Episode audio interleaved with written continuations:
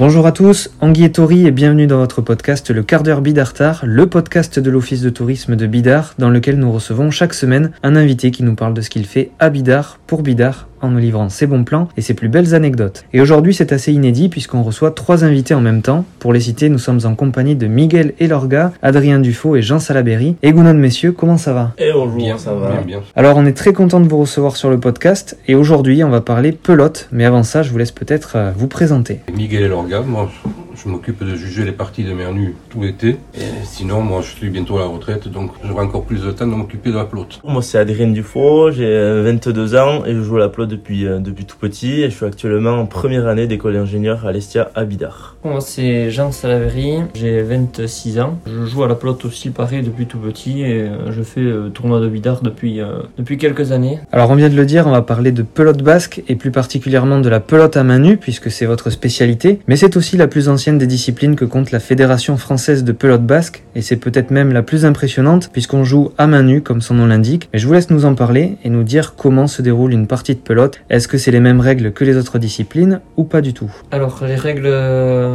du jeu, en particulier le fronton, une partie se déroule en 30 points. Euh, deux équipes de deux joueurs s'affrontent. Chaque équipe euh, doit taper à leur tour la pelote qui doit taper le fronton, le mur de face, au-dessus d'une certaine ligne. Le but étant de faire le point à l'adversaire. Et au petit fronton de La spécificité c'est que le mur du fronton fait partie du jeu, à condition que la pelote rebondisse à l'intérieur des lignes. C'est que la pelote peut rebondir à l'intérieur des lignes, toucher le mur du fronton, et les joueurs peuvent continuer à jouer en suivant. En fait, le, mur de face, le mur du fronton, euh, il est incliné quand même. Il tire la pelote vers la droite, euh, ce qui amène souvent les joueurs à monter sur les gradins. Donc ça surprend quand on voit le joueur arriver. euh, Mais on demande aux gens de baisser la tête pour éviter la pelote et laisser les joueurs continuer à jouer. Et des fois c'est spectaculaire, parce qu'il y a des gens qui se prennent des claques, ça arrive. Ah ça arrive Ou la pelote. et c'est vrai que c'est assez spécial. Alors pour ceux qui en douteraient, la pelote basque c'est un sport très physique hein, qui demande beaucoup d'agilité, de force physique et de technicité. Alors comment ça se passe quand on décide de jouer à main nue? Est-ce qu'il y a un temps d'adaptation pour que la main s'habitue à la dureté des pelotes? Est-ce qu'il faut commencer assez jeune? Ou au contraire est-ce que c'est une discipline qui entre guillemets est accessible à tous? Ce qui est de la pelote, mais on va dire que tous les joueurs de pelote aujourd'hui à main nue, ils ont commencé la pelote à étant tout petit, quoi, à l'âge de 4-5 ans, ils ont un peu grandi avec une pelote à la main. Et donc pour que la main se fasse, il faut obligatoirement avoir commencé la pelote jeune. On peut pas commencer la pelote à 15 ans, 20 ans ou 10 ans. Il faut vraiment commencer très jeune pour que la main s'adapte. Et aujourd'hui, on a pas mal de protection pour la main. Donc on achète du leucoplast, c'est ce que nous avons en pharmacie, ainsi que du taco. Du taco, on peut en trouver à Decathlon, à Intersport, un peu partout. Donc c'est une petite couche de, de mousse en fait qu'on met à la main pour protéger de la pelote, parce qu'on peut avoir euh, quelques bleus et quelques pètes aux mains. C'est ce qu'on dit ici. Ouais justement c'était la question euh, suivante, euh, une question que tout le monde peut se poser. Est-ce que ça fait mal justement de frapper la pelote en plein vol? Ou est-ce qu'il y a une technique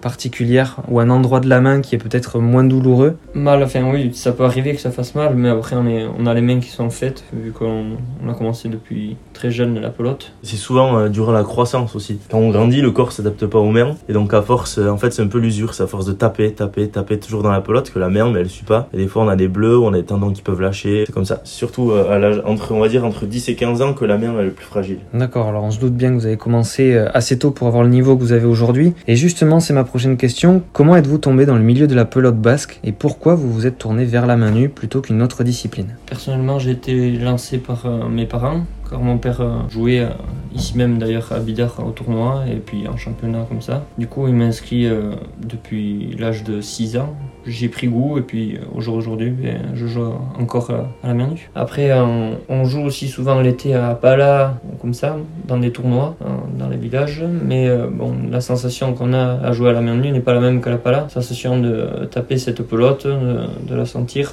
Euh, du coup, euh, ouais, toujours une préférence à, jouer à la main nue. Et moi c'est un peu pareil. On va dire que tous les joueurs de pelote à main nue, ils ont commencé aussi grâce à, à leur père ou leurs grands-parents. Donc moi c'est mon frère qui a joué à la pelote ainsi que mon grand-père. Et donc tout petit, même en école, euh, en école primaire, j'avais une petite pelote de tennis à la main. Je jouais tous les jours avec. Et donc euh, je me suis mis euh, instinctivement à la pelote à main nue. Et Miguel, du coup, comment on devient juge de pelote? Par amour pour la pelote déjà, parce que c'est quand même un sport basque de référence. Et à l'école, déjà tout petit, moi je jouais à la main nue aussi, mais bon, très jeune. J'ai arrêté après.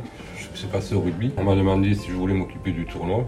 Mais là, je fonce dessus parce que j'adore ça. Alors justement, il paraît qu'il y a une façon particulière de compter les points lors des parties de pelote. Comment ça se passe? Puisqu'il me semble que ça fait aussi partie des coutumes du pays. Nous, à Bidar, on chante pas les points, mais c'est vrai qu'ailleurs, dans certaines parties, les gens chantent les points en basque, ce qui donne un cachet supplémentaire aux parties. Surtout lors des grandes finales peut-être? Oui, même dans les petits villages, euh, certains sont habitués à compter les points en basque. Alors pour ceux qui souhaiteraient assister à une partie de pelote à main nue, quels seraient les rendez-vous de l'été à ne pas manquer? Pour parler de Bidar, c'est tout l'été, samedi à 18h30 et le dimanche à 11h. Donc le tournoi s'arrête au mois de septembre. Les finales sont jouées le jour des fêtes de Bidar. Et pour ceux qui aimeraient apprendre ou se lancer dans la main nue, est-ce qu'il existe des endroits où on peut débuter, s'initier ou même se professionnaliser dans cette discipline? Pour ceux qui aimeraient s'initier à la main nue, mon frère qui est coach sportif tient euh, un petit site internet qui s'appelle euh, Pelote Découverte. Il a aussi une page Facebook que je vous invite à, aimer. Et donc si vous voulez vous initier à la main nue, il suffit juste de le contacter. Il fait pas mal d'initiations pelote. Il vous initie à la main nue, à la chistera et à la pala qui sont les trois grandes disciplines fondamentales de la, pelote basque. Donc euh, il va vous faire découvrir le trinquet qui est une spécialité où on joue à l'intérieur avec une planche et ainsi que le fronton que vous pouvez voir dans toutes, euh, les places du village euh, derrière l'église. À Bidar, la spécialité, c'est plutôt le grand. Donc on a un club qui a eu beaucoup de titres, hein, la Costa Quack, que vous pouvez d'ailleurs aller voir tous les mardis et tous les vendredis au Grand Fronton. Pour les écoles de pelote basque, il faut plutôt aller Aller plutôt vers, euh, par exemple, je suis à Laouéry, c'est les quatre villages, donc Arbonne, Arkang, Bassusari et Hetz, donc juste à côté de Bidar, c'est des villages collés, donc on peut aller juste là-bas si on veut s'initier à la pelote euh, dès le plus jeune âge. Donc la menu, on peut la débuter à partir de 6 ans, et euh, les, donc les tournois et les parties de championnat vont débuter euh, donc à partir de 9 ans. Donc on a ces, ces 3 ans là pour vraiment euh, pas mal s'entraîner en club avec les coachs, on va dire, pour euh, se faire la main, Donc au début, les petits ils jouent avec des vraies pelotes ou c'est des pelotes qui sont adaptées, pelotes d'initiation peut-être qui sont un peu plus molles? Alors on appelle ça les gauchois. Euh, c'est les pelotes euh, plus douces, adaptées à, à la taille de la main des enfants. En gros, pour chaque catégorie, Voilà, la pelote est différente. Donc, on commence en poussant avec une pelote qui rebondit pas trop et qui est assez molle. Et plus on grandit en âge, donc plus la pelote elle évolue. Donc, arrivé à un niveau euh, de senior, donc la pelote elle reste toujours la même. Il y a hum, un centre de formation qui a ouvert l'année dernière, en septembre. Donc, c'est le premier centre de formation. C'est un centre d'entra- d'entraînement, en fait, comme on peut retrouver ça au rugby ou, au foot. Sauf que maintenant, c'est à la main nue. C'est jamais arrivé auparavant. Et donc, on est 20 jeunes à avoir été sélectionnés dans ce centre. On s'entraîne du lundi au mercredi. Le lundi, par exemple, on a un petit entraînement physique. Le mardi, entraînement technique un peu de musculation. Et le mercredi, un gros entraînement à 4. Donc, où on fait 40 points dans un trinquet. Donc, c'est vraiment un endroit magique, on va dire, parce que le Beria, c'est un trinquet tout neuf qui a été fait il y a deux ans. Avec un restaurant, une salle de musculation en haut. Donc, euh, pour progresser, ben, il n'y a pas mieux. Aujourd'hui, vous êtes euh, amateur, mais est-ce que ce serait un projet de devenir peut-être un jour professionnel ou c'est pas du tout l'objectif euh, C'est pour l'instant, c'est juste une simple passion? Mais moi étant dans ce centre de formation, j'aimerais bien euh, passer le cap, ça serait, ça serait vraiment bien de vivre, euh, pas de pouvoir vivre parce que la pelote ça c'est pas comme le rugby ou le foot, mais euh, de gagner un peu d'argent grâce à ce sport, ça serait vraiment euh, un vrai plaisir. Alors moi personnellement, euh, c'est pas possible pour moi. Euh, à part piloter tiki, euh, si, il y a rien de plus. quoi.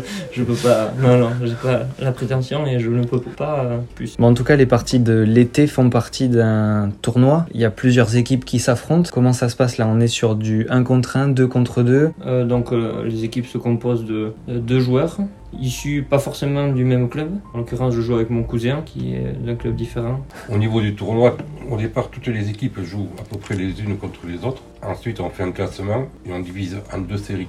La série A et la série B. Donc on tombe avec un barrage, des demi-finales et une finale pour chaque série. Donc nous avons deux finales à la fin du tournoi. Donc on pourra euh, vous retrouver aussi cet été euh, sur le petit fronton Exactement, oui, c'est ça, et on peut espérer peut-être vous voir en finale. bien sûr. On Ouais. espère. On On l'espère. Surtout. On en reparlera. Si on parle maintenant un petit peu de Bidar, si on vous demandait d'élire votre endroit préféré du village, votre coup de cœur ou en tout cas l'endroit où vous vous sentez le mieux à Bidar, ce serait où? Pour ma part, sur la place, depuis que la place de Bidar a été refaite, je trouve que c'est un endroit magnifique. La place, le petit fronton et les commerces aux alentours, dont Issaldia et, et autres. Et moi, ça serait la même chose. J'ai commencé à, ma première partie, j'ai fait là-bas avec mon frère en fait. Donc, euh, jouer avec son frère, c'est, euh, ça arrive pas très souvent. Il est un peu plus vieux que moi, donc c'était vraiment un, réel plaisir de jouer avec lui. Et, et devant en plus euh, beaucoup de monde dans ce tournoi. Donc, euh, c'est, mon coup de cœur euh, de billard. Moi, c'est euh, c'est la place aussi, euh, la place du village. Euh, on a passé de bons moments, euh, de bonnes fêtes de village, pris plaisir à jouer à la pelote.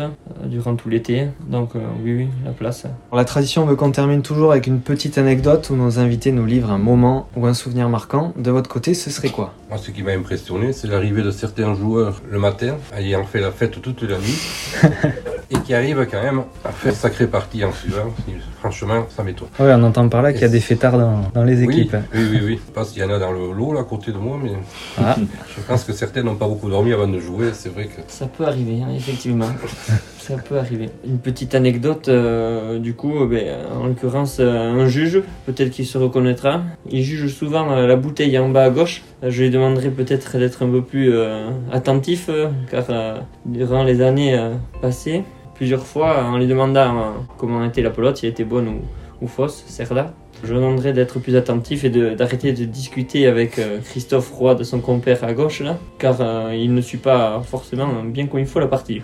Ouais, ce qui est un peu euh, paradoxal pour un, un juge. Exactement. Moi, je me rappelle tout petit, je venais déjà voir mon père jouer ici, à ce tournoi. Enfin, voir, ça c'est un, un bien grand mot. On regardait quelques points et on allait avec ma soeur, du coup, on filait juste un peu plus bas. À l'époque, il y avait un mini-golf. On venait jouer au mini-golf et puis euh, on regardait quelques points de, la partie de, mon père. Et moi, pour continuer sur euh, le premier sujet, un jour, euh, j'avais ramené un, ami qui se situe dans cette salle, un retour de retour d'une petite fête, qui avait une partie à Bidart, donc à 11h un dimanche matin. Et donc, j'ai dû le ramener. Il a fait une très jolie partie avec, une victoire au bout. Et il avait même gagné le jambon en finale, en finale du tournoi. Donc, je peux le féliciter. Donc faire les soirées la veille, ça peut aider quelquefois. Des fois, ça peut aider, oui.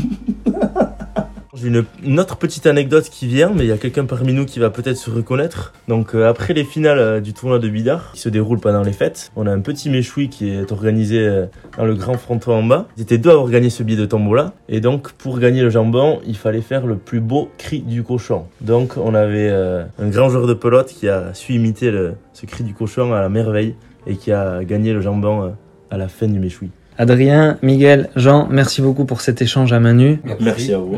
On est très content de vous avoir reçu dans le quart d'heure Bidartar et on espère que les vacanciers viendront assister aux parties de pelote à main nue pour découvrir cette discipline qui fait pleinement partie de notre culture et qu'on essaye de préserver au maximum. De notre côté, on se retrouve la semaine prochaine pour un nouvel épisode de votre podcast. On tenait aussi à vous remercier car vous êtes de plus en plus nombreux à nous écouter chaque semaine et ça fait bien plaisir. Prenez soin de vous, Issa Nuncha.